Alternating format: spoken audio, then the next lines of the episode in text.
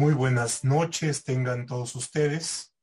Bienvenidos a esta charla eh, que tiene como eje central el libro que ha escrito el doctor José Ramón Cosío, eh, cuyo título es La biografía judicial del 68.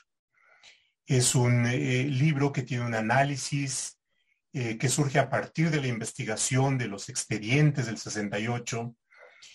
Estamos en octubre, y bueno, pues por supuesto, una de las eh, fechas que nos queda eh, siempre presente en la memoria histórica de nuestro país tiene que ver con el movimiento del 68.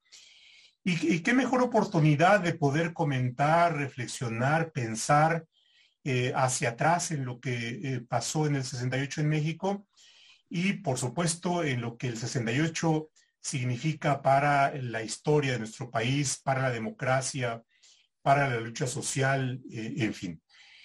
Y para hacerlo eh, tenemos a tres protagonistas del movimiento, a la profesora Marcia Gutiérrez, bienvenida profesora, a don Pablo Gómez, eh, que todos los conocemos, a don Félix Hernández Gamundi, los tres protagonistas del movimiento, la profesora Marcia en ese momento representante de la Facultad de Odontología ante el Consejo Nacional de Huelga eh, en la UNAM, eh, Pablo Gómez, dirigente estudiantil de la Facultad de Economía, y quien estuvo eh, procesado y un buen tiempo en, en, Lecumberri, Félix Hernández, dirigente de la CIME del POLI, representante igual ante el Consejo Nacional de Huelga, y quien también eh, eh, estuvo eh, preso en Lecumberri, en el campo militar número uno, y que los tres conocieron en, carne propia y forma parte muy importante de, su vida. lo que haremos en esta sesión será, o en esta charla, será que inicialmente el ministro Cosío nos dé una explicación introductoria del contexto en el cual lleva a cabo esta investigación y elaboré el libro. Eh, será unos y después iniciaremos los comentarios, iniciando por Marcia, eh, luego don Pablo y finalmente eh, don Félix, cada uno de ellos por 15 minutos y después de esta ronda haremos una charla mucho más ágil, en fin, en el sentido propio de la charla. Así es que si ustedes no tienen inconveniente, eh, doctor Cosío, adelante. Muchas gracias, Pepe, querido. Eh, qué gusto de verdad que esté aquí la maestra Marcia, Pablo, que tengo el gusto y el honor de conocerlo hace muchos años, y a don Félix también, qué gusto que estén aquí. Pues sí, efectivamente, cuando se abrieron los expedientes del 68, cuando se declaró que todos estos expedientes eran, digámoslo así, asequibles, precisamente por el hecho de estar involucrados en todos los procesos de investigación del pasado, pues me di a la tarea de buscar estos tomos. Al final son 59 o 60 tomos los que componen esta, este, este caso. Yo pensaba que los tomos tenían, y lo digo en el libro, este orden que suele tener los expedientes judiciales, una actuación, otra actuación, que de, forma tal que pensé que iba a ser relativamente fácil, debo decírselos, eh, poder hacer la, el recuento de lo que sucedió, pero me encontré con 60 tomos muy desordenados, donde unas actuaciones estaban, después venían, meses después venían otras, de forma tal que fue muy complicado hacer la la ordenación de los 60 tomos. ¿no? Entonces ahí hay un primer problema bien, bien interesante desde el punto de vista jurídico. Segundo, cómo hacer una narrativa de tantos hechos, de tantas personas y cómo tratar de darles un ritmo a lo que se estaba presentando allí. Se me ocurrió esta idea de la biografía, no por otra cosa, sino para tratar de dar un momento de nacimiento, como tomando, digamos así, las muy conocidas leyes biológicas que todos aprendimos en la primaria, para tratarle de dar un ritmo y tratar de ver cuáles eran las condiciones. Ese fue un segundo aspecto. Otro me pareció muy importante, y ahora voy a decir por qué, tratar de contrastar lo que se decía en el expediente contra lo que se decía en la prensa, en los medios de comunicación, porque sí me daba la impresión muy intuitiva al comienzo pero sí después eh, se pudo ir comprobando, sobre todo siguiendo el libro magnífico, los dos tomos de Ramón Rodríguez, que sí había un acompasamiento entre los medios de comunicación y el propio proceso. A veces cosas que iban a empezar a pasar en el proceso las anunciaban en los medios, a veces pasaban en el proceso o pasaban en el movimiento y los acompañaba con algunos de los, de los lectores y finalmente eh, eso se iba teniendo como una especie de ritmo. Por eso me pareció importante no simplemente contar el expediente, sino estos dos elementos. Y lo tercero, ya entrado en el libro, sí me pareció, y lo digo y creo que está claramente expresado en el libro, sí me pareció siniestra la actuación del Estado mexicano. ¿Por qué? Porque sí hay desde el comienzo, eh, y ustedes son participantes de ello, un, una forma muy deliberada de proceder. Esos primeros días después de la marcha al hemiciclo a Juárez para conmemorar el asalto al cuartel de la Moncada. Esa noche, pues ustedes lo, padecieron y compañeros de ustedes lo padecieron. Si hay una deliberada intención de detener, digámoslo así, comunistas, socialistas, personas vinculadas con el movimiento. Ahí hay un primer caso que sí es deliberado, por supuesto se violaron todas las formas procesales. No quiero decir que los delitos que entonces se plantearon fueran delitos menores en modo alguno, pero hombre, eran delitos de daño propiedad ajena, ataques a las vías generales de comunicación, que en los modelos de entonces, bien o mal, se eh, acreditaban de forma muy fácil, afectando una caseta telefónica, deteniendo un autobús, etc. Pero después aquello empieza a tomar un ritmo en las propias actuaciones, donde ya pasan, pasamos a los delitos de sedición, invitación a la rebelión, asociación delictuosa, despojo, robo de auto, acopia de armas, homicidio contra agentes de la autoridad, lesiones contra agentes de la autoridad y falsificación y uso de moneda falsa. Entonces aquello empieza a tomar una dimensión procesal realmente muy grande. Y algo que sí nota uno, y muchos de ustedes en los careos lo pudieron precisar y, y francamente eh, lo, demostraron, es que los agentes de la policía judicial no tenían la menor idea de lo que estaban haciendo, no es que fueran inocentes, pero los agentes de la policía judicial firmaban los informes que traían los agentes de la Dirección Federal de Seguridad, esos eran las aportaciones que se llevaban al juicio y con eso se estaba tratando de mantener las condenas. A mí me pareció relevantísimo cómo los, los, los detenidos, todos, algunos de unas formas mucho más vehementes como revueltas o de unas formas más retóricas como el de Gortari, pero en fin, todos en una forma destruyeron con enorme facilidad los, los, los informes y las acusaciones que estaban sustentadas básicamente en los informes que presentaban los policías, insisto, no porque ellos los hubieran hecho, sino precisamente por se los da no había una gente allí, está el nombre puesto, no es necesario decirlo, que veía todo, personas que trabajaban a lo largo de 72 horas, estaban en, la Ciudadela, estaban en Zacatenco, estaban en Ciudad Universitaria, en fin, una serie de temas que realmente fueron muy, muy, muy inverosímiles.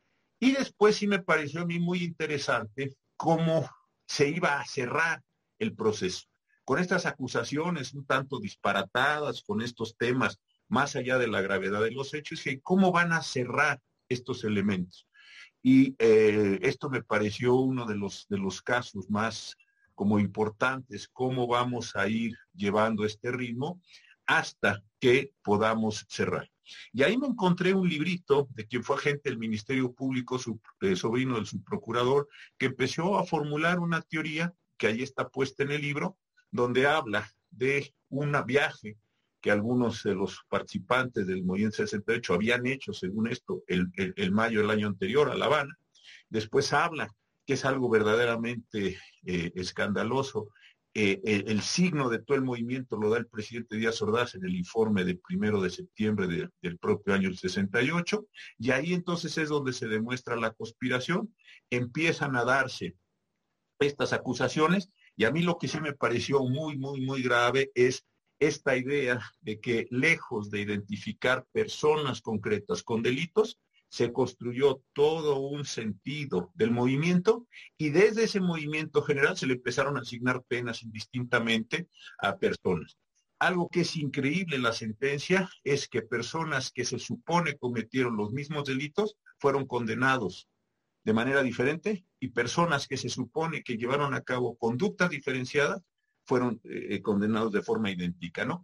Algunos, como aquí a, Pablo, a Félix, se les impusieron todos los delitos, salvo los que tenían que ver con uso de moneda falsa o con el delito de, que tenía que ver con toda la parte migratoria, digamos, delitos contra la ley de población, etcétera, pero todos los demás sí fue un rasero así general. Y termino para no, creo que lo que yo voy a decir es lo menos interesante eh, frente a lo que pueden decir aquí los maestros, lo que me pareció verdaderamente increíble es la forma en que salieron, ¿no?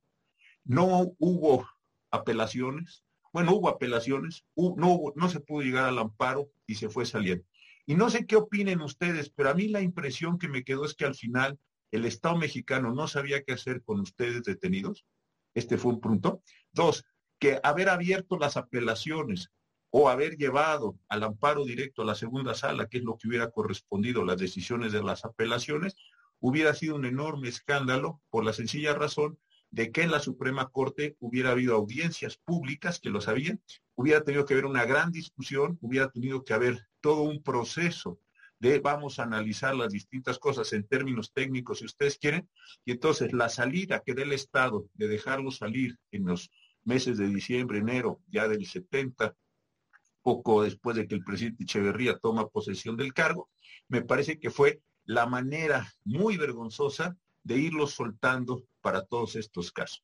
Y concluí con una cuestión, que ahí donde parecía que había un Estado fuerte, un Estado que tenía las armas, el derecho, donde había todo este sentido de la legalidad, en realidad había un Estado sumamente débil, que me parece a mí no supo qué hacer con el movimiento, empezó utilizando fuertes armas estatales y al final él mismo se complicó en estos mismos elementos. Entonces yo lo dejaría ahí.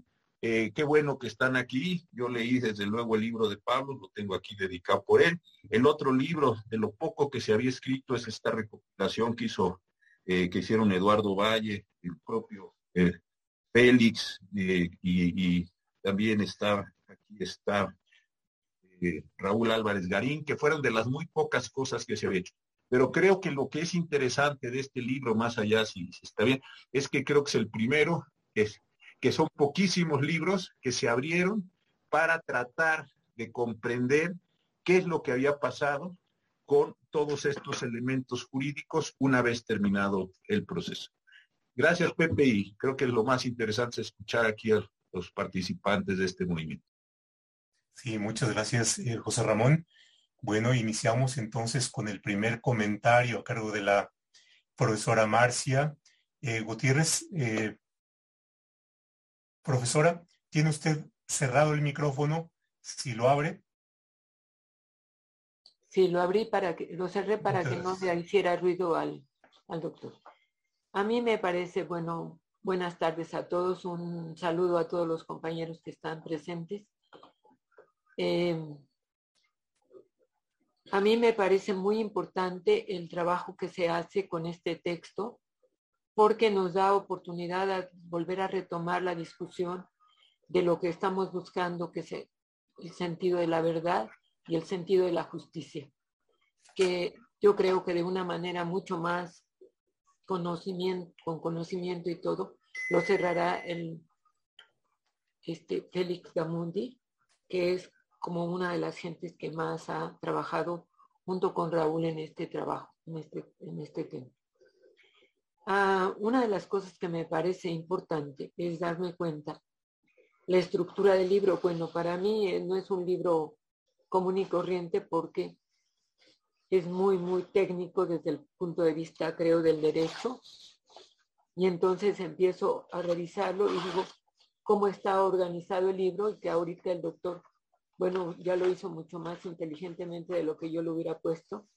Como dice usted, hace una génesis, hace un crecimiento, hace un desarrollo, un crecimiento y finalmente una conclusión.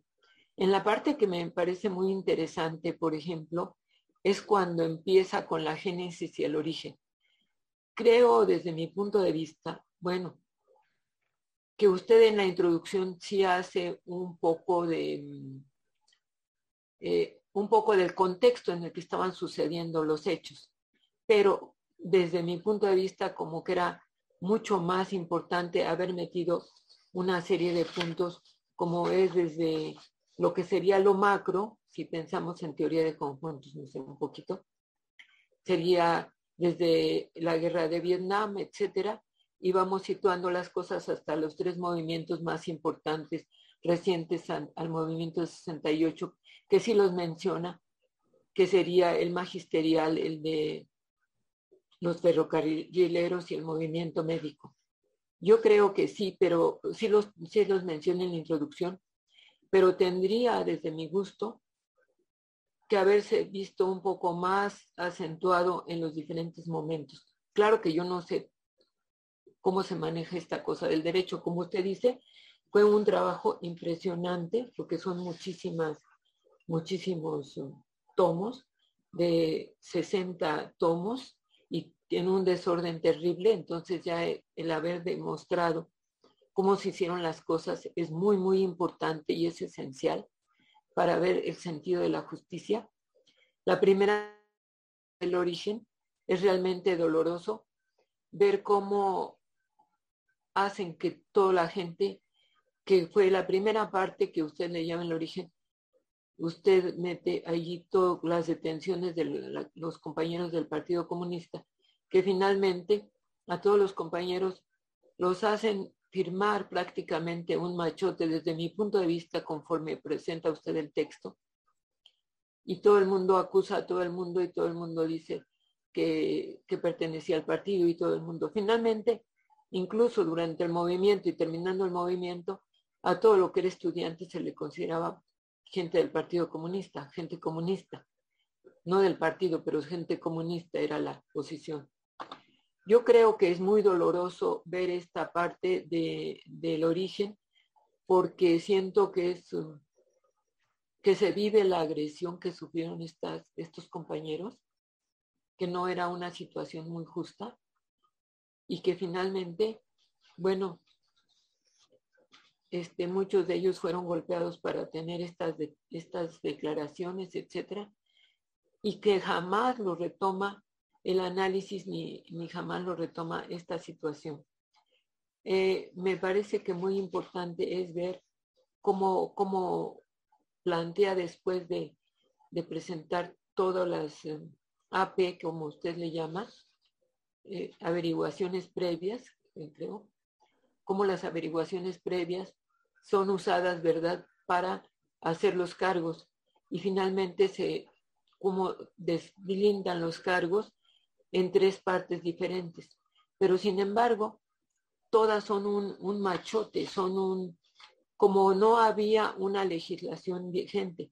Usted lo menciona, dice, por ejemplo, en epitafio, donde hace usted el resumen, dice, va a trabajar con el expediente si o no sus registros son correctos. Entonces tuvo que trabajar con los expedientes sean o no correctos, porque fue la narración que el Estado mexicano dio en su momento en la página 346. Son garantías individuales que se reconocían y yo pregunto, ahora no, no, no se reconoce, no, no entiendo esta parte. Pregunto, ¿son diferentes o la constitución ha variado un poco? Voy a analizar el motivo, dice usted, del Estado. El autor pregunta, ¿el Estado siguió sus propias reglas legalmente? El autor vuelve a preguntar, ¿qué motivos tuvo el Estado? Hay una falta de relación entre los delitos y los presuntos responsables de ellos. Porque si bien es cierto que se suponía que la posición de Díaz Ordaz, etcétera, era que era una conspiración, que hay ya un, intento de, no permitir que los Juegos Olímpicos existieran. Era una, una, una situación muy, este, muy poco sostenible, porque dice usted más adelante que los mismos, eh, que los, las mismas AP lo retoman literalmente y lo toman como una causa de delito, ¿no? Sin, sin encontrar probatorio, sin demostrar, este señor estaba haciendo una pinta, hizo etcétera, etcétera, que bueno, que ya lo ha mencionado ahorita, no sé hasta dónde, si me repito, usted dígame esto, ya lo hemos comentado, este, hay cosas que me parece muy importante, la falta de relación entre los delitos y los presuntos responsables, no hubo continuidad entre los hechos y los detenidos. Eh, por ejemplo, algo que es muy, muy serio es, había procesados a los comunistas por los que decían y pensaban ellos. Entonces esto, como usted menciona, deberían de haber sido presos políticos, porque sería de conciencia. En la 300, también en la misma parte, había que acusarlos de daños en propiedad ajena para justificar su detención y sus culpas, ¿no? La intención de sacarlos fundamentalmente, como usted dice, de circulación, o más bien la intención de, de formar la situación. De hecho, había una pancarta que uno de los compañeros comentó en uno de sus libros, algún, algún momento él decía, era un compañero del poli, que le decían, bueno, ¿cuáles son las causas? Y él decía, bueno, el hambre, la injusticia, la miseria, la falta de equidad. Bueno, estas cosas son realmente el origen de, de la situación que tendríamos que, que, haber dicho. Los hechos de los los hechos destructivos fueron interpretados retroactivamente como si tuvieran un propósito específico. Cuando el movimiento estudiantil se explica más allá de los comunistas, fue más difícil acusar a la gente por su ideología. El origen fue obra de los comunistas. Pues no. La cuarta averiguación previa agregado tres delitos, acopio de armas, homicidio y lesiones. Todos los manifestantes habían incitado a la población en general y apoyaban con colectas.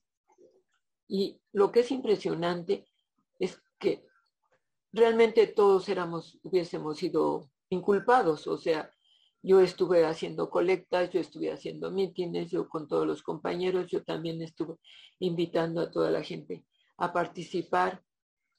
Todos éramos culpables, o sea, no había uno que no de los que habían participado. Pero, por ejemplo, cosas que usted no, no, no, no sé si retoma en algún momento de los textos, es que para subir a las eh, a los camiones una de las cosas que llevábamos era la constitución. A mí me sorprendió cuando yo vi esto de que se les inculpa.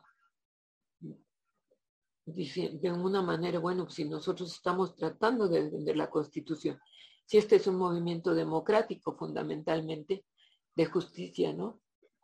No es, por otra parte, incluso al principio cuando me chocó la primera línea, creo era cuando dije yo, eh, que si era una revuelta, o si era una sublevación o no sé qué. No, no, no.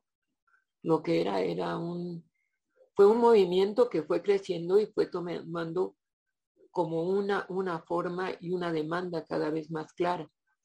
Usted lo que tenemos que retomar y decir es que estaban cerradas las puertas, no había oídos, no había legistas, no había gente que, que tomara en cuenta la legalidad y como usted también lo dice en muchos momentos, en varios momentos importantes, en la 355 por ahí, cómo el Estado finalmente era débil, cómo el Estado ante su debilidad armó este, estas situaciones, cómo el Estado en lugar de responder con normas claras, etcétera, etcétera, no le hubiera costado muchísimo un diálogo. Y no era una mentira, independientemente de muchas gentes que si, que si no sé qué, si madrazo, o que si tal gente dio dinero y que si la tita también. A mí me parece que eran tan poquitos y, era tanto el trabajo que era impresionante. Y lo que usted dice, más o menos el ritmo de la prensa, pero lo que también usted tiene, tenemos que decir nosotros como defensa, es que se le ganó a la prensa, se le ganó el ritmo a la prensa. Hubo un momento, me acuerdo muy bien, con Raúl Álvarez que dijo en el comité, para mañana tenemos un millón de volantes y todos salimos como locos a tratar de ver cuánto nos tocaba presentar para cada, de cada escuela para esos volantes. Y cada escuela hacía su cantidad de volantes y cada escuela hacía su colecta. Y entonces de repente, sí les ganábamos y le ganamos a la prensa y le ganamos a, también. Y, lo que no entendía yo creo que el gobierno era cómo iba aumentando porque en realidad teníamos un apoyo muy grande. Incluso lo que se maneja como un choque de generaciones, yo no creo que era cierto. ¿eh? Los padres míos, bueno, si yo soy grande ahora y ustedes eran chiquitos, ustedes tenían como ocho años el doctor. Nosotros éramos grandes. Yo era de las compañeras de quinto año, yo tenía 20 años pero mis padres eran más grandes porque yo fui última hija y sin embargo nos apoyaban. Y sin embargo, ellos decían, con que llegues a tal hora y me digas y háblame por teléfono y teníamos que encontrar una caseta y hablarle y decirle, pues son las tres de la mañana, pero estoy todavía en reunión y está pasando esto. Y yo hablaba con mis padres y mis padres me apoyaban. No era un problema generacional tan, tan claramente. Y sí, las mujeres subvertimos mucho el orden de lo que sería permitido para una joven en esa época, porque finalmente, bueno, y lo que yo digo es que sí importa en todo esto el movimiento general. Nosotros, por ejemplo, en parroquia universitaria, donde yo asistía, porque no tenía este, directamente la conexión con un partido organizado. Bueno, el partido era chico, el partido del Partido Comunista. Sin embargo, hice brigadas con muchas compañías del Partido Comunista, que hasta las fechas... Profesora, eh, tenemos tres minutos por delante, así es que sí, muchas gracias. Muchas gracias. Yo lo que creo es que, que está muy bien eh, todas las análisis. Yo recomiendo la parte de epitafios como una parte de las más importantes del texto. Yo creo que es muy bonito, es muy interesante, es muy doloroso, en unos aspectos y muchísimas gracias por, la, por permitirme participar. Muchas gracias, profesora Marcia. Y yo rescataría de su intervención esta eh, imagen que nos pone de que salían con la Constitución. Eh, y, lo relaciono con algo de, de Pablo en una de sus declaraciones. Dice, mi ideología está protegida por la Constitución. Entonces había una idea de bueno de lo que estaban haciendo era constitucional. Don Pablo, adelante. Muchas gracias por la, invitación. Me da mucho gusto estar aquí con, con Marcia, con, con Gamundi, veteranos de aquella lucha.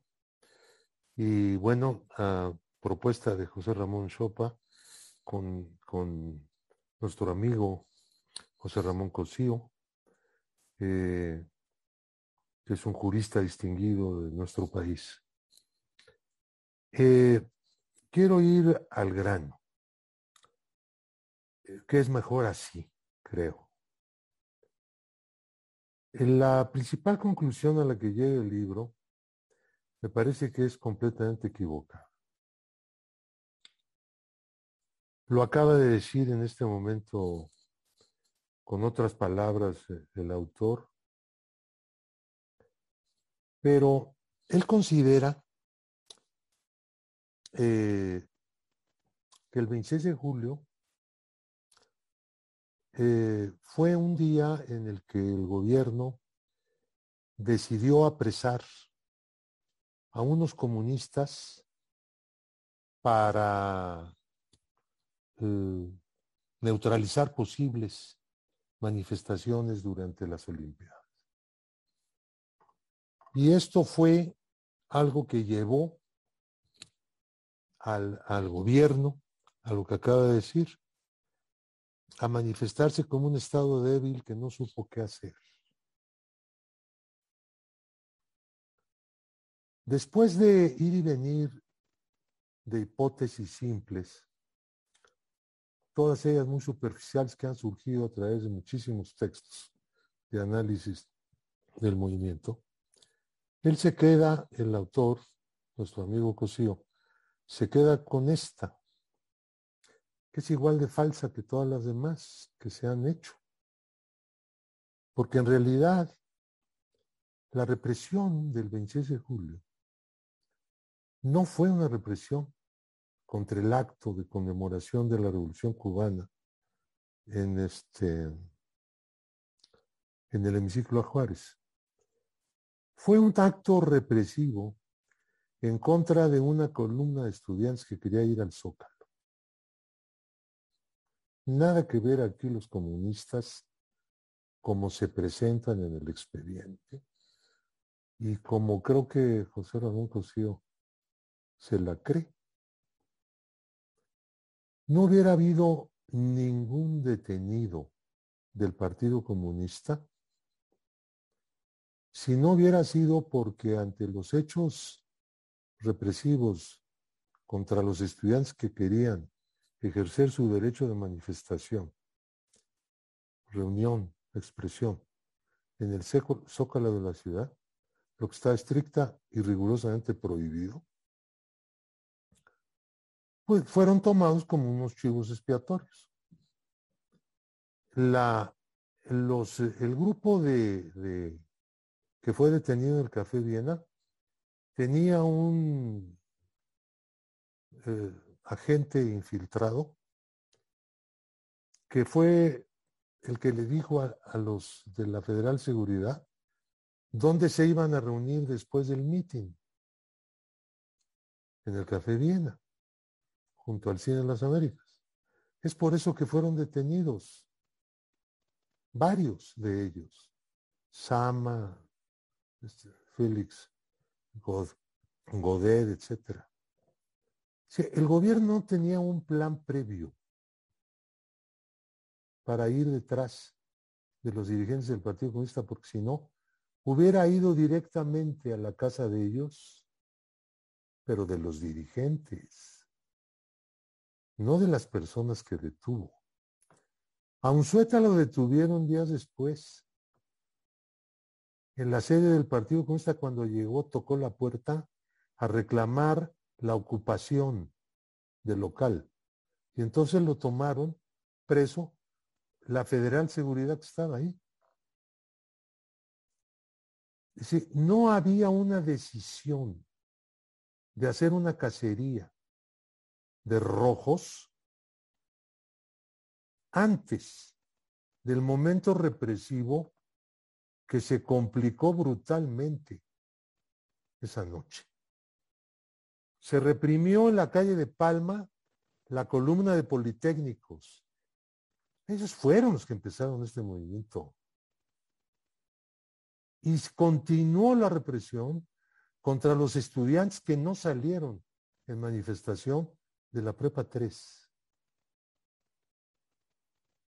Y que frente a la cometida granaderil se refugiaron en su escuela, cerraron la puerta, subieron a la azotea y defendieron el edificio. Ellos empezaron el movimiento. Ahí no había dirección. En el caso del poli sí.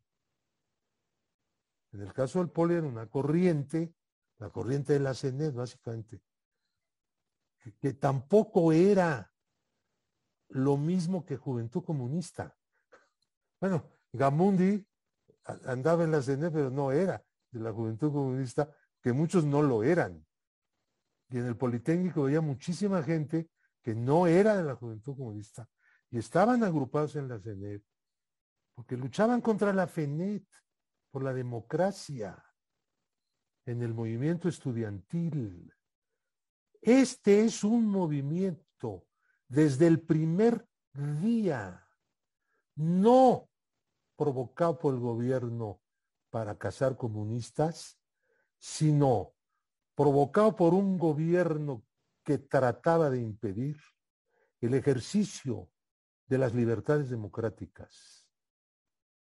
Esa es la característica desde el mismo día de su surgimiento del movimiento estudiantil.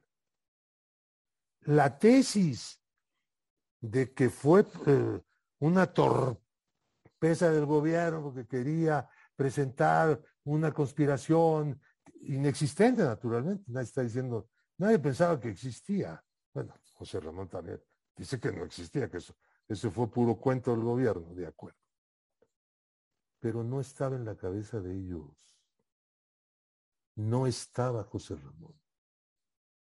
En la cabeza de ellos estaba impedir el ejercicio de la libertad política. Y así empezó el movimiento y así terminó. Yo no estoy de acuerdo en que el Estado débil no supo qué hacer frente a este momento, siempre supo qué hacer. Siempre. Y al final, el terror. El terror. Y lo supo desde el principio. La mano tendida era falsa. No iba a haber negociación.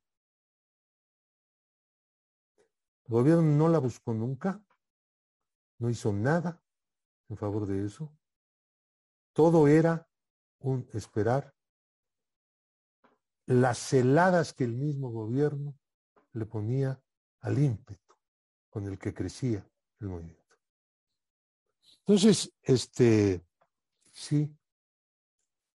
Eh, ¿Por qué le doy tanta importancia y tanto énfasis a esto? ¿Por qué me parece que es completamente errónea, eh, erróneo el enfoque de José Ramón Cosío en relación con este asunto, en el origen, la génesis del movimiento y todo el desarrollo?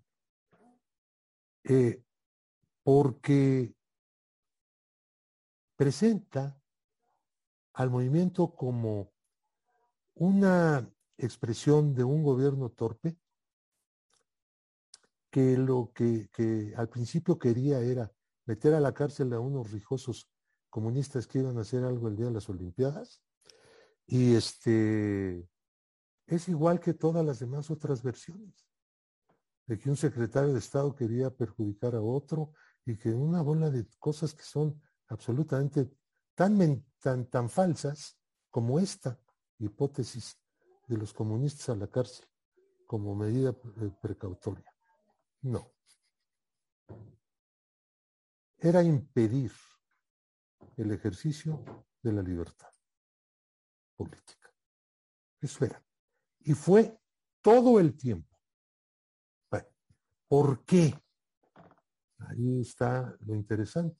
Bueno, si no se hace un análisis de lo que era el régimen político de México, si no se hace un análisis, como ya lo dijo Marcia aquí, del movimiento de los maestros, del movimiento de los ferrocarrileros, del movimiento de los telefonistas, de los telegrafistas, de los médicos y de los mismos estudiantes desde el año 56 que fueron reprimidos en el Politécnico, que cerraron el internado este, en, en la escuela, que estaba en el edificio actual de la Escuela de Ciencia Biológica, toda esa cadena represiva nos está hablando de eso, de un Estado represivo, y que puso en el centro de una crisis política que ya era importante, que se fue profundizando gracias al movimiento, en cuyo centro era la ausencia de libertades democráticas. Esa crisis política tenía esa significación.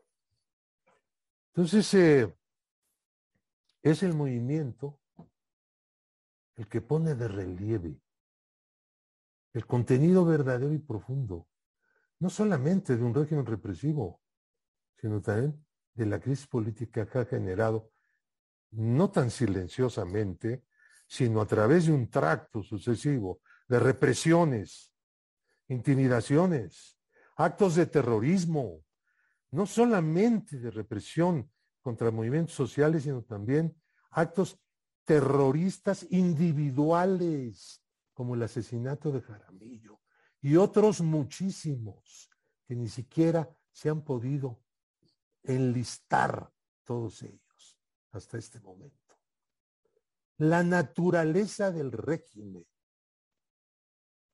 Bueno, este, el movimiento del 68 nos enseñó todo eso. Yo hice, un libro que dice que el movimiento, no lo digo yo, lo dice, lo dice este, este libro, Gamundi también hizo el, el, el prólogo junto con Raúl y con este el búho, Guevara. Eh, dice que, que, sí que hubo una derrota. Estábamos todavía en la cárcel cuando se este Eh, la gente que lo hizo andaba arriesgando bastante. Y fue, es un buen trabajo, porque hay sistematización. Todo lo que está desordenado en el expediente. Lo fueron juntando por capítulos. Una maravilla. Entonces, este, ¿qué, qué es lo que, lo que se ha planteado? El gobierno logró de momento su objetivo. Lo que no podía detener era el, desenlace de su crisis, la ausencia de libertades democráticas. Es un país que demandaba eso. Y eso es el movimiento. Es un precursor fundamental, histórico, de la conquista de la democracia a través de una lucha larga, penosa. Se enfrentó a un régimen de oprobio, no solamente represivo, sino terrorista. eso me va a llevar al punto que yo quiero plantear. Don Pablo, solo con mi aviso de tres minutos. Sí, voy a, voy a plantear entonces aquí, mi, voy a hacer mi planteamiento. El Poder Judicial fue evidentemente cómplice ya, no solamente en el momento, ya sabe lo que hizo, ¿no? Sentenció, eh, no hubo proceso, el proceso es un invento de principio. No había reglas, no es que la regla que se violó, no, no, no. Ahí no hay ni reglas violadas ni reglas vigentes. No hay constitución, no hay leyes, no hay nada. Es una mascarada, es una cosa. Pero no es la primera vez que lo hacían, ni fue la última. Siempre lo hacían. ¿Por qué habrían una averiguación? Siempre habrían averiguación. Siempre. Y todo lo que le mandaba el Ministerio Público a los jueces, siempre se lo tragaban los jueces. El que fuera. Vean toda la secuencia de represiones. Toda la prisión política de México. No se les olvide que las cárceles estaban llenas de presos políticos y una de las principales consignas del movimiento estudiantil era libertad a los presos políticos. Porque eran símbolos de la lucha por la libertad democráticas y contra la represión. Por eso el movimiento los acoge, les abre los brazos, los ve, los ve a ellos como víctimas. Y el movimiento pues, termina también siendo víctima de la represión. Más brutal todavía, más terrorista. No hay un Estado hay un gobierno débil. Es un gobierno represivo, terrorista. Ahora, ¿y el Poder Judicial? ¿Qué vamos a decir de él? Han pasado, han pasado más de 50 años. Han pasado más de 50 años. Ya no sé, ya ni llevo la cuenta. El Poder Judicial no ha dicho ni palabra. Nadie en la Corte, nadie en los colegiados, nadie en otros tribunales, nadie, nadie ha dicho. El Poder Judicial fue corresponsable de todo esto. Tiene responsabilidad. Bueno, el Ejecutivo ya ha hecho cosas. No importa quién esté ¿eh? en cada momento, sino como institución, como poder. El legislativo, desde luego, hizo cosas importantes.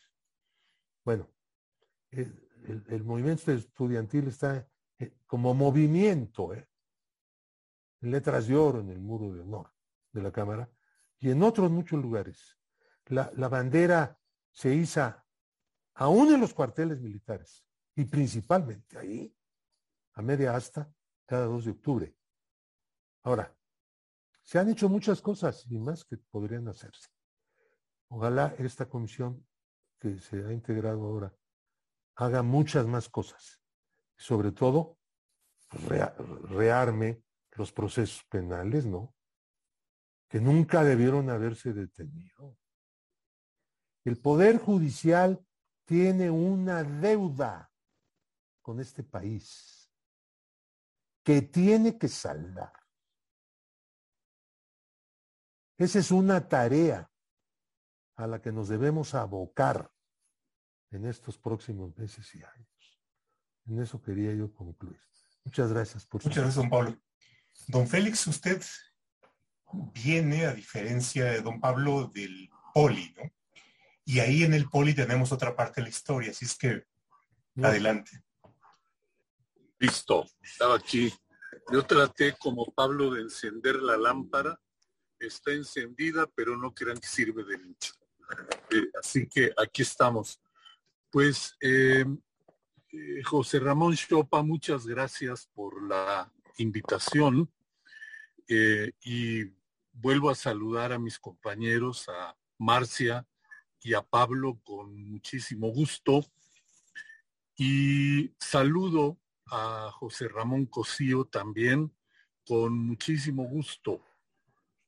Yo voy a hacer de cuenta que varias cosas que han dicho Marcia y que ahora eh, otras que ha dicho de manera muy importante también Pablo, las hubiese yo dicho y las incorporo porque suscribo eh, una gran cantidad de cosas. Esto último, bueno, primero lo que dijo Marcial, hay que tomar en cuenta el contexto nacional e internacional en el que surge el movimiento. Eh, lo segundo, esto que vehementemente ha dicho Pablo, en 68 ya veníamos de un proceso muy largo que denotaba la degradación del Estado mexicano.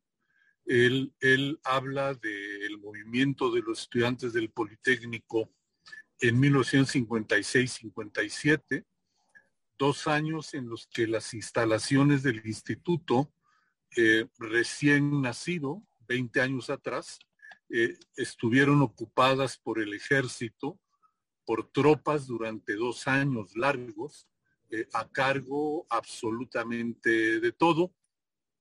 Y a partir de allí una serie de eventos importantes en varias universidades del país. La lista es tan grande que eh, no, la, no la repito porque uno comete siempre, eh, siempre está ante el riesgo de cometer omisiones, el error de omisiones. y desde luego ya en tiempos más recientes, hablando de 68, pues estaban todos estos movimientos de los cuales ya Marcia y Pablo nos platicaron, por eso no los repito. Yo encuentro en el trabajo de José Ramón Cosío un esfuerzo eh, enorme de revisión del el expediente de 68, las cuatro averiguaciones previas, los 60 tomos. Y coincido con él, en un tema cuando dice eh, los medios anunciaban de manera casi puntual lo que vendría en los siguientes días con las actuaciones del Ministerio Público y del el juez Ferrer Magregor dentro de ese proceso. Igualito pasaba en 68.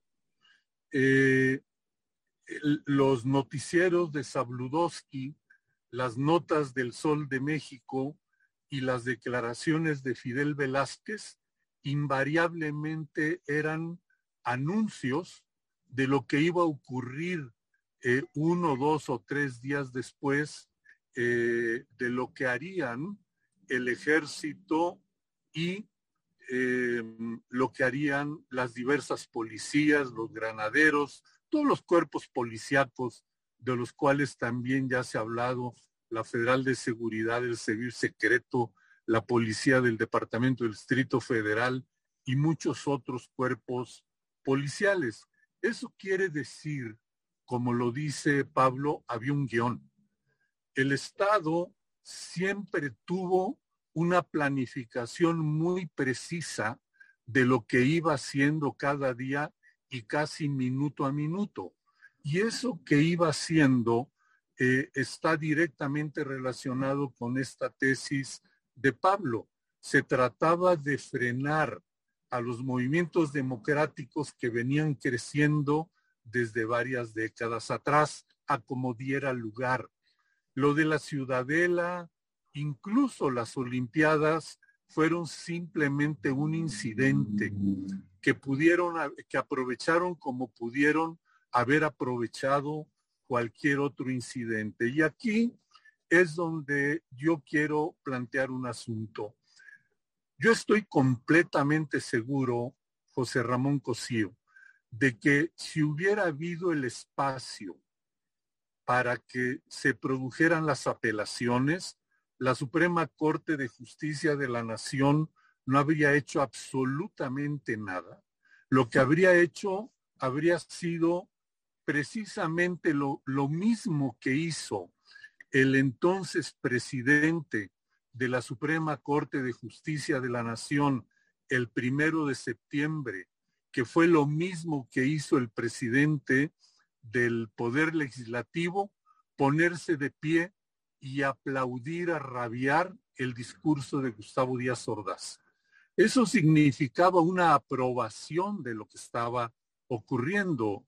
Por esa razón, nosotros decimos que, eh, bueno, se trata de un delito, de un crimen de Estado en el cual están involucrados, son responsables en el mismo nivel los tres poderes de la Unión.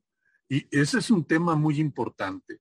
Cuando yo digo tenían un guion, nosotros decimos que en 68 la represión estuvo claramente planificada, también minuto a minuto, siguiendo ese guion que el gobierno siempre tuvo.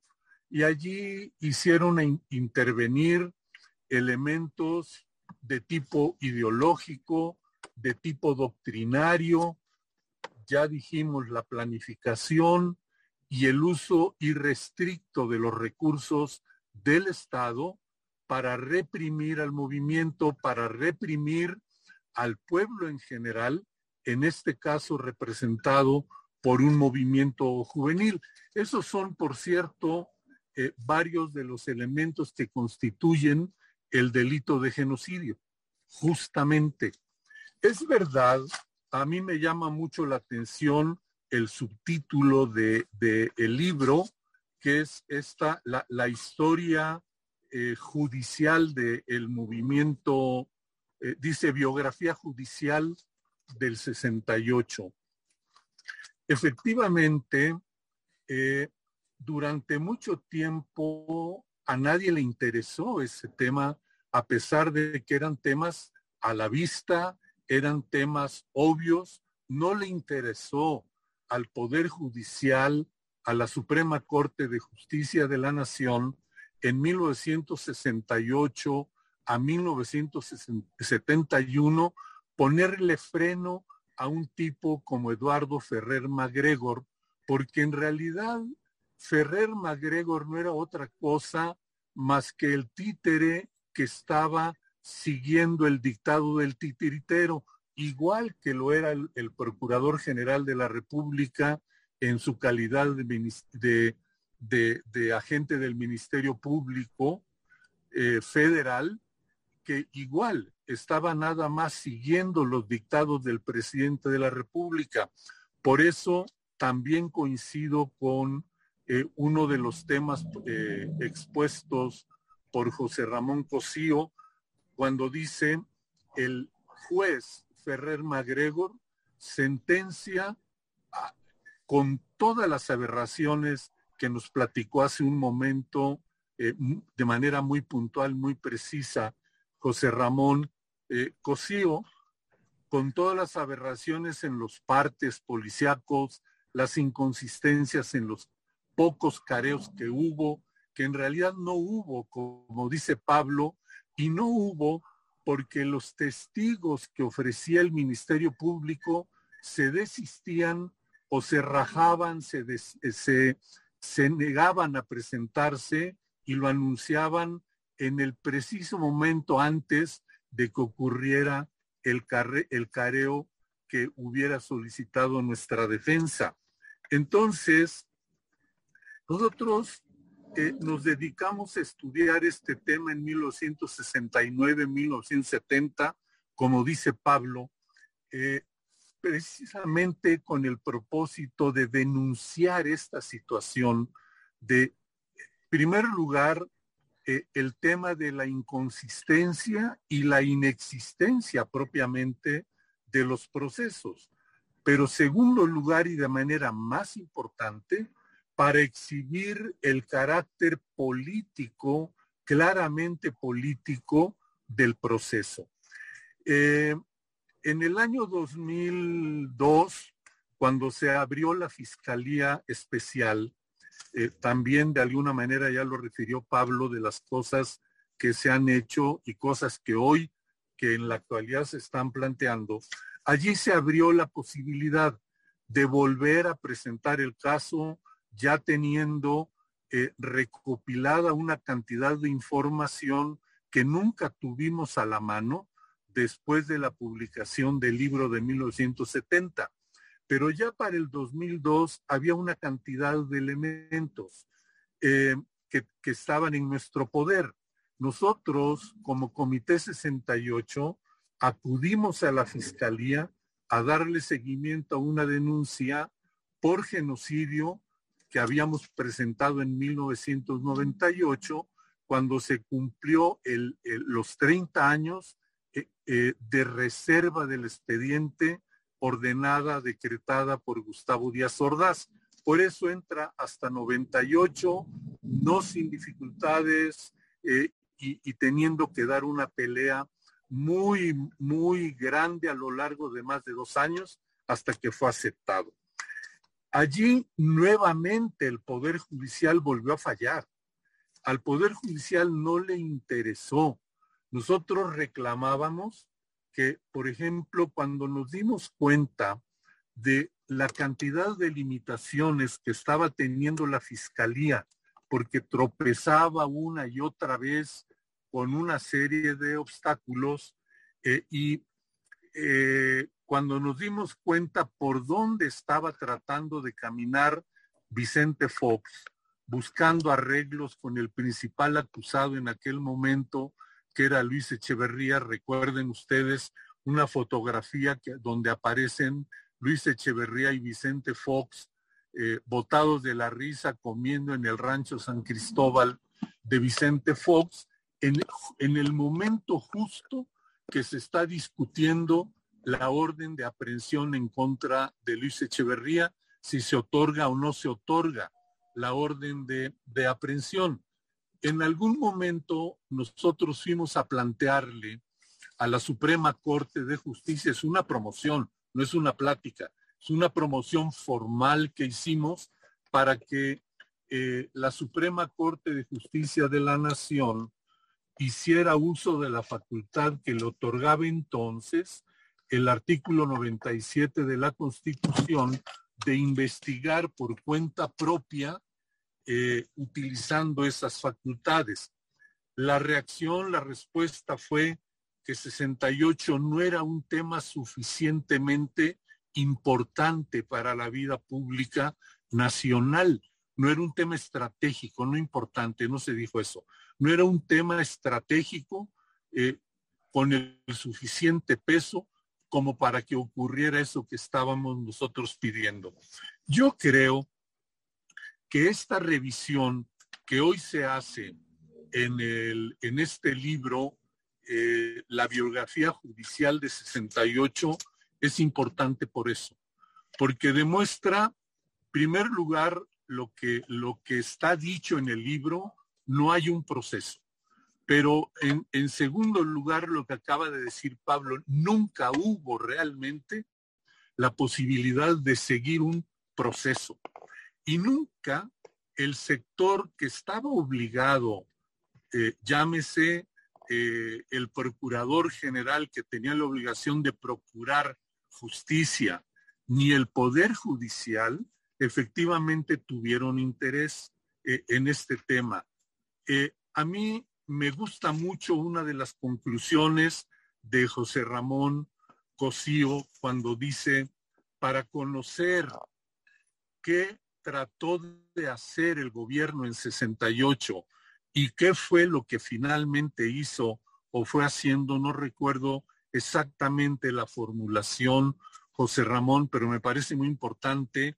Tú dices, eh, lo más importante es ir a trabajar con la documentación que está allí contenida en los 60 tomos de la, del, del proceso. Igual que nosotros decimos ahora también, sumado a esta conclusión tuya, eh, hoy es indispensable, es necesario, es vital para la construcción futura de la, de la democracia en México retomar estos casos. Me llama la atención. Dices en tu libro que compañeros como, como Jaime Godet, como muchos otros, fueron, eh, obtuvieron un auto de libertad bajo reserva de ley. Lo que quiere decir, mencionas, que en cualquier momento ese expediente o esos expedientes podían ser reabiertos. Hoy ya no, porque eso ya hubo procesos legales que los terminaron. Pero en la misma. con mi aviso de tres minutos. Claro, es la misma figura con la cual el día de hoy Luis Echeverría está en libertad, un amparo que le otorga la libertad bajo reserva de ley.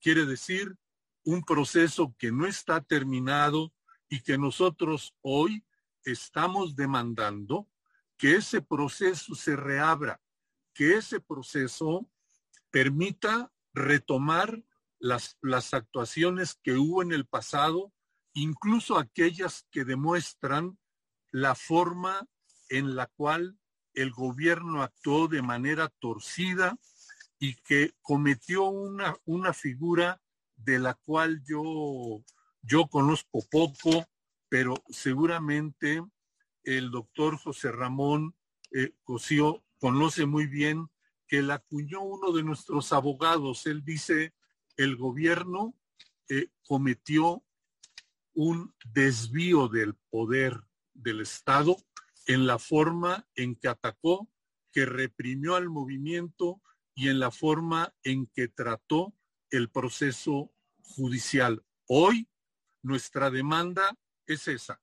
Tenemos que atacar el Estado, ese manto de impunidad que cubre a los delincuentes de alto poder, de alto rango en nuestro país, o estaremos condenados a vivir por muchos años más en este medio de criminalidad y de eh, corrupción que nos agobia. Eh, el tema es la impunidad y en este caso es el tema de la justicia alrededor de un asunto con el movimiento de 68 que es emblemático, que es sentido por toda la población, como se demuestra.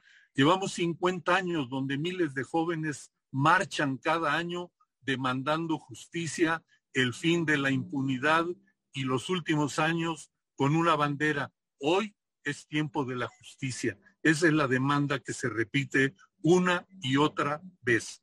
Si este es el camino en el que nos podemos colocar, allí nosotros nunca hemos dejado de estar, allí vamos a seguir y aquellos que se sumen serán bienvenidos porque tendrán mucho que aportar. Muchas gracias. Muchas gracias, don Félix.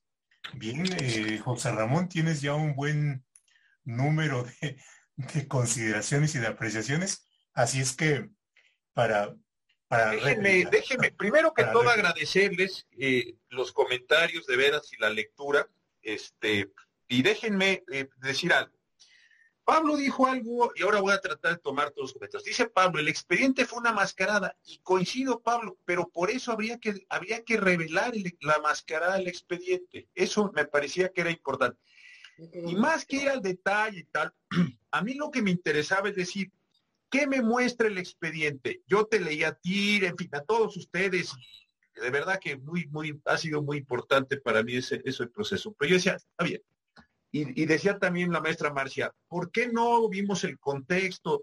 Todo eso lo, lo, conozco, no a la profundidad ustedes, pues lo conozco. Pero el punto para mí era, si yo tomo el expediente y analizo el expediente, ¿qué me muestra el expediente? Ese para mí era el objetivo central.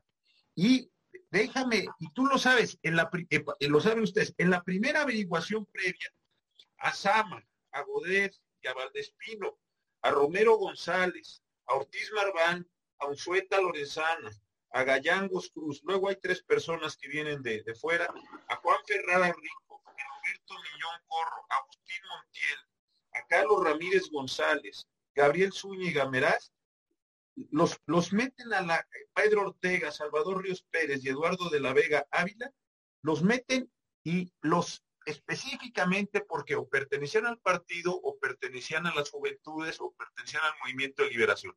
Entonces, a mí me pareció que esta forma de proceder era muy interesante. Está bien, fueron muchos chicos, participaron, se dio el movimiento que tú lo dices, todo eso lo, lo, lo, lo, pero ¿por qué solo a ellos? Unos, como tú decías, el Café Viena, otros en el partido, otro que salió corriendo y está en una fábrica de chamarras, pero fue a personas que estaban vinculados con ese, con, esto, o los consideraban en esto que tú dices muy correctamente, el Estado represor, los consideraban que eran los que iban a actuar, que iban a hacer, o los quitaron. A mí esa parte del expediente me pareció, y además los dos delitos que no eran delitos particularmente en ese momento, los delitos de la averiguación previa de la consignación, no eran delitos, ¿cómo te diré? Hombre, todos los delitos son graves, tampoco vamos a hacer aquí la apología del delito, pero era daño en propiedad ajena y ataques a las vías. O sea, no eran delitos que tuvieran ahí una condición que estuviera vinculada ideológicamente. A mí esta parte de la primera averiguación me llamó la atención. Esa es la del 26, después del, del, del ahí en las calles del centro. Después viene e, esta, esta primera calma. A mí eso, visto solo como la averiguación, me pareció muy, muy, ¿cómo te diré? Muy, muy delicado que so, toda la averiguación estuviera dedicada a personas que tenían o eran simpatizantes o eran militantes, distintas categorías en ese, en ese, en ese mismo sentido. Esto fue a mí lo que me pareció eh, de verdad muy serio. Luego, de esto mismo que decías, ¿qué fue, eh, por qué, por qué creo que el Estado tenía una condición, de veras lo digo, de debilidad? Porque la forma de armar las averiguaciones y la forma de armar la, no me refiero a una debilidad de poder, no me refiero a una eh, eh, debilidad de violencia, no me refiero a una, eso no me refiero. Me refiero a que no tenía las capacidades para armar, para articular, para identificar. O sea, lo que te da cuenta el expediente es que tenían instrumentos realmente muy pobres de investigación. No hay periciales. Cuando se analizan las armas que dicen que encontraron, cuando se analizan unas pruebas este, que van ahí al, al, al, edificio de Chihuahua, son unas pruebas realmente ridículas. Le preguntan a un perito, oiga, ¿usted cree que si aventamos cosas desde aquí de los balcones podemos herir personas? Eso es, pues es como prueba, es realmente de una enorme debilidad técnica. A eso es a lo que me refiero no, nunca pudieron identificar las supuestas bombas, las torres que se supone habían dinamitado. Ahí es donde me parecía, a eso me quería referir, que ni había servicios periciales, ni había una, que no había una fortaleza pues técnica en ese sentido. Creo que ahí hay un problema central. Y lo tercero, ¿por qué al final de cuentas, y qué bueno que se dio así, desde luego, no me refiero a eso, pero ¿por qué los liberaron de la manera en la que los liberaron? ¿Por qué no fueron a la apelación? que ahorita decía Félix, bueno, en la apelación se pudieron haber dicho cosas. Y más que en la apelación, se pudieron haber dicho cosas bien interesantes, por supuesto, hubiera estado privado ustedes de la libertad, lo cual no, no era una buena cosa, pero hubieran tenido que ir a la Suprema Corte y las audiencias por determinación constitucional eran públicas. Creo que esto hubiera abierto un debate nacional y calculamos los tiempos medios de la justicia, dado que la sentencia estaba dictada en noviembre del 70 la, el, el, esto se hubiera estado viendo en el 71, 72, yo creo que hubiera sido una enorme discusión nacional, más allá de si, como dice Félix, les hubieran dado no la razón, hubiera habido trampas, pero se, sentémonos, traigamos a los medios de comunicación y digamos, aquí están los 68 de la primera serie, que es la sentencia que yo analicé, está la otra, la del ingeniero Castillo y otras, pero en esos 68 personas, de veras abramos una discusión pública yo creo que esto el Estado, mi impresión es que no lo hubiera podido resistir. Tampoco es que los podía aplastar ya en el 71, 72, en ese momento eh, hubiera sido como mucho más complejo. Entonces yo creo que estos son a mí algunos de los elementos que me da. Pero coincido con ustedes, yo lo que quería no es entender la totalidad del proceso histórico. Yo lo que quería decir es, ¿qué extraigo yo del expediente judicial que me muestre lo que el Estado quiso hacer con una serie de personas a lo largo de muchos meses y por qué al final los liberó? Y los liberó a ustedes en una situación, insisto, no eh, muy buena pero los manda, unos de ustedes fueron fuera del país, otros adentro, en unas condiciones, pues la verdad, muy, muy extrañas en términos jurídicos, no estoy diciendo en términos morales ni personales, en términos jurídicos, muy extrañas, es como decirle a alguien, oiga, pues váyase usted, y aquí hay unos pasajes para que vaya afuera, vaya. Todo eso es, es lo que yo trataba de mostrar como expediente judicial, ¿eh? nada más como eso. Y la última cuestión que dice, que dice Félix, nada más para no tomar la palabra, porque creo que hay cosas bien interesantes que discutir. Eh, eh, ojalá pues el libro sirva en ese sentido también como un elemento de denuncia, porque si las violaciones son no graves, me parece a mí, sino gravísimas. El, el recuento de una y otra y otra y otra y otra, la forma de construcción de la sentencia donde se califica el movimiento y desde ahí se imputan penas, yo no he visto otra cosa y mire que me tocaron ver cosas muy, muy, muy serias, pero no había visto una cosa donde la calificación general del movimiento es la que le da la condición de responsabilidad a personas que de una forma u otra participan. Hay como una especie que se llama ahora de un derecho penal de autor, no un derecho penal del acto. Ustedes no lo sancionaron por los actos, lo sancionaron por haber formado parte en las condiciones que dijo el propio Estado de ese, de ese movimiento. Perdón, Pepe, ya, ya yo me callo para, para escuchar. Eh, muchas gracias. Bueno, iniciamos aquí una etapa más libre. Eh, yo pido la, palabra. A las ocho y media, si es que quien quiera tomar la palabra, levanta la mano. Yo, yo pido la palabra. Pablo, adelante. A ver. tiempo? Marcia. ¿Por qué no? Voy a hablar rápido. más pronto y el grano, mejor. Y Gamundi puedan hablar también. Si no, pues no se trata de que yo hable solamente, ¿no? No, no, Pablo, venga. A ver, rápidamente. José Ramón Cosío nos, nos da un aporte valioso, lo reconozco, bueno, lo, lo celebro, pues para poner de relieve que ese proceso no fue un proceso, fue un invento del, gobierno eh, para, para, para, inculpar a los eh, algunos dirigentes del 68. Hay muchísimas cosas que no están aquí, pues, pues no están en actas. Y como decían los juristas de antes, lo que no está en actas no es de este mundo. Sin embargo, el mundo es redondo, sigue su curso. A ver, el derecho, el derecho de autor, el, derecho penal de, pues siempre ha existido. Lo que tenemos que reconocer, José Ramón, es que en materia política no teníamos poder judicial. Punto. Así de sencillo. y estamos hablando de eso, en materia política. Ahora bien, el problema a ver, la apelación no hubiera, hubo apelación en auto de forma de prisión, hubo apelación, incluso audiencia, porque no solamente fue este proceso, hubo dos procesos contra nosotros.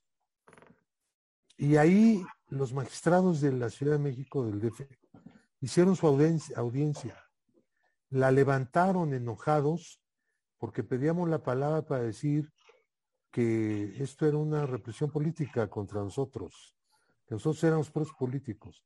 Entonces se enojó el presidente del colegiado ese y dijo adiós. Esto se suspende.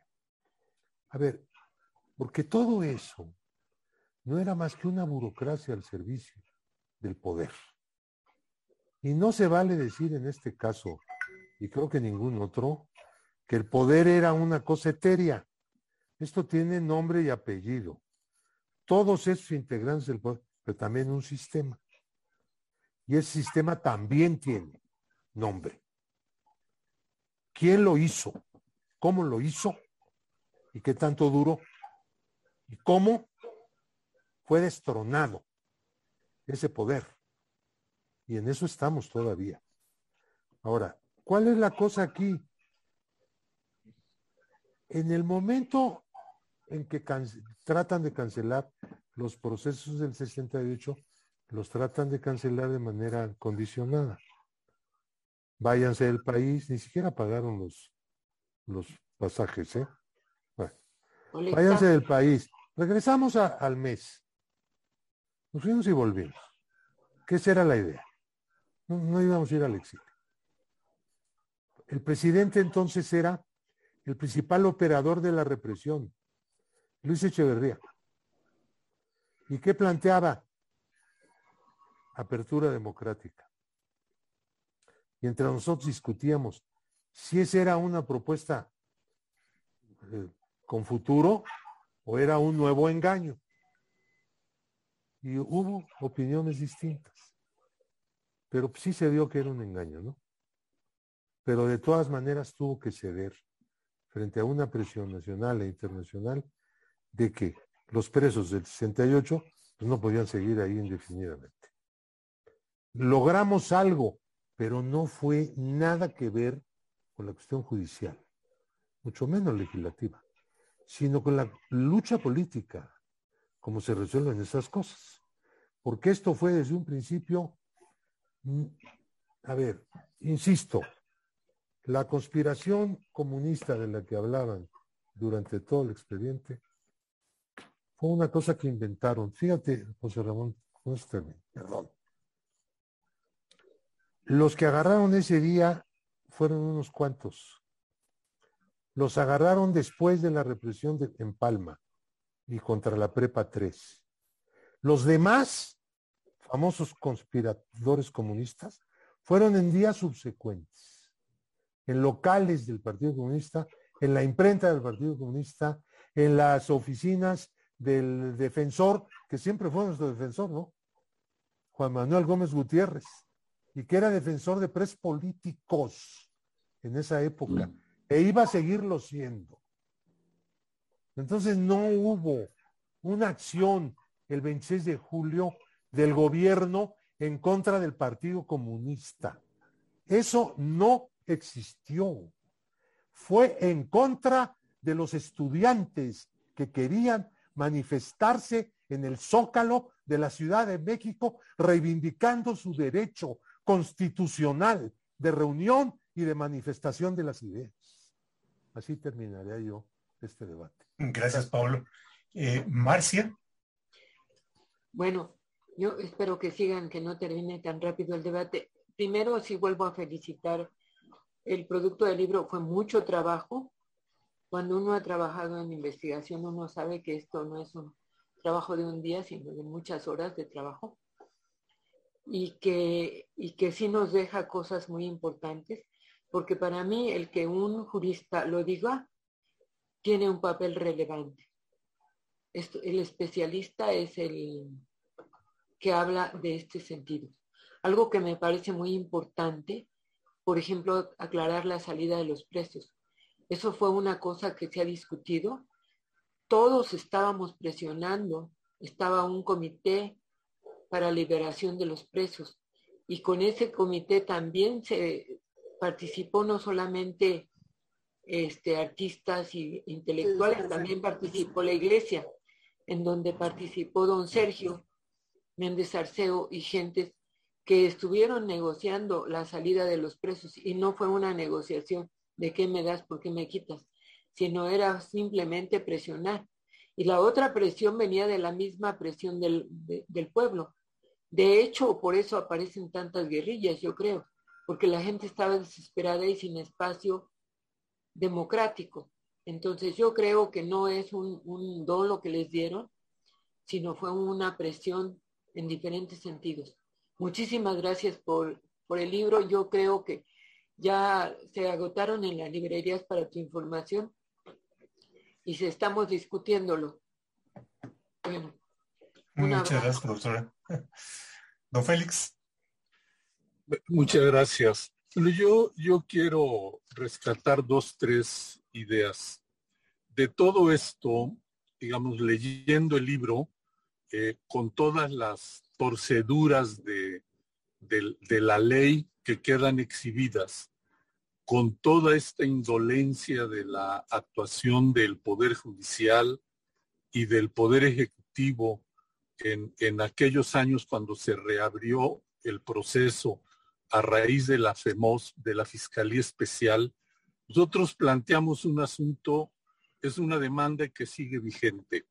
Nuestra demanda es que, y viene de atrás también, que el Poder Judicial de la Federación, el Poder Judicial en general en México, necesita de una reforma profunda. No es posible que ocurran este tipo de cosas en 68, en los 70s, 80s con la guerra sucia, que se dé un intento de, de un proceso justiciero como se da a principios de los años 2000 con la Fiscalía Especial y que sea una nueva mascarada.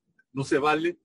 Y ahí hay una responsabilidad central del Poder Judicial. A mí me habría gustado mucho una conclusión, un estudio, un trabajo de esta naturaleza, eh, José Ramón, en, cuando había oportunidad, que, eras tú ministro de la Corte y, que había otras gentes con, intención de, de, avanzar en estas cosas y que esto no ocurrió. Yo, insisto, nuestra demanda principal hoy es contra la impunidad y esa pasa por una reforma de fondo del poder judicial en nuestro país, un poder, yo no sé por dónde, yo soy ingeniero y, hemos tenido que trabajar en estas cosas, estoy seguro de que hay estudiosos del tema, pero tenemos que encontrar una manera de dar una nueva forma al Poder Judicial donde sus integrantes tengan obligación de rendir cuentas, no de una manera endógena, sino hacia la población. Hay que encontrar los mecanismos de suerte también que ese poder no, no cualquiera le pueda meter mano, eh, que sea toqueteado, pero sí tenemos que buscar ese tipo de, cosas. Repito, el gran tema es la impunidad. 68, ahí está. Nuestra demanda es que eh, tenemos que reabrir los expedientes que quedaron ahí de 2002-2006, incluido el de Echeverría, incluidos 54 violaciones previas que involucran todo el largo periodo de la guerra sucia. Y en todo esto el Poder Judicial tiene una enorme tarea que hacer, igual retomando desde atrás el expediente de este expediente derivado de las cuatro averiguaciones previas que se trabajan muy ampliamente en tu libro. Muchas gracias y mucho gusto de estar con todos y felicidades por el trabajo. Muchas gracias, eh, Félix. Y gracias a los comentarios que tenemos aquí en el chat de Rosa Monterrubio, de Saúl Viriones, de Marta Gutiérrez Cárdenas, de eh, Arturo Cuauhtémoc, Elsa Valencia, de la doctora Bendaño, de Cuauhtémoc Recendis, en fin, eh, y, por su participación. Estamos ya eh, a unos minutos de que de cumplir con el tiempo que hemos asignado. No queremos abusar de la generosidad que han tenido ustedes para con nosotros.